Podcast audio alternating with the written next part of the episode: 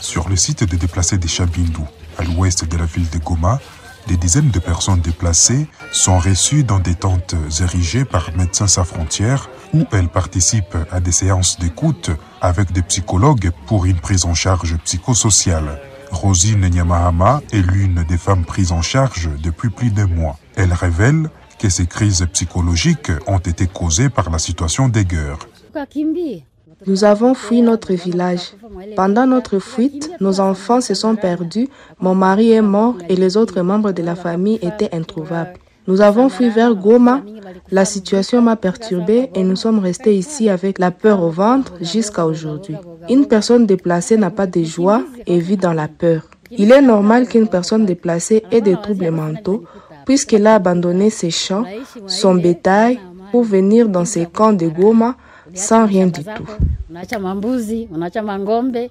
Rosine s'est rétablie progressivement grâce à la prise en charge psychosociale dont elle bénéficie. Mais ce n'est pas le privilège de beaucoup d'autres personnes déplacées qui n'ont pas encore été prises en charge. Amani Eugénie, membre du comité des personnes déplacées du camp de Luchagala, souligne que le nombre de cas de troubles mentaux ne cesse d'augmenter et que le besoin de soutien psychosocial devient urgent.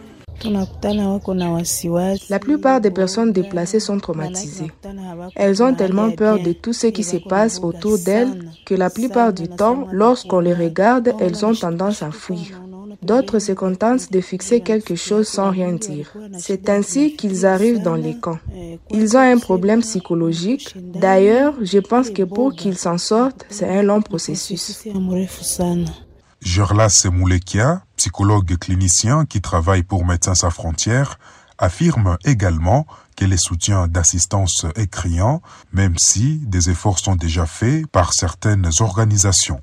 La plus grande partie, euh, les gens présentent le, le problème d'anxiété. Ils présentent aussi des, problèmes, tous des troubles post-traumatiques, des troubles liés à des traumatismes. Journalièrement, on fait trois groupes, trois sessions de groupes. Donc, dans les trois sessions de groupes, comme on prend 10 par groupe, donc nous sommes dans une moyenne de 30 personnes la journée. À un moment donné, euh, on sera submergé. Si ça continue comme ça, on pourra peut-être avoir besoin d'élargir encore les, activités. De nombreuses personnes prises en charge sont des femmes qui non seulement subissent le preuve de la vie dans les camps de déplacés, mais sont également victimes de violences sexuelles, une situation qui les rend beaucoup plus vulnérables que les hommes. Zanem Netizaidi pour VOA Afrique, Goma.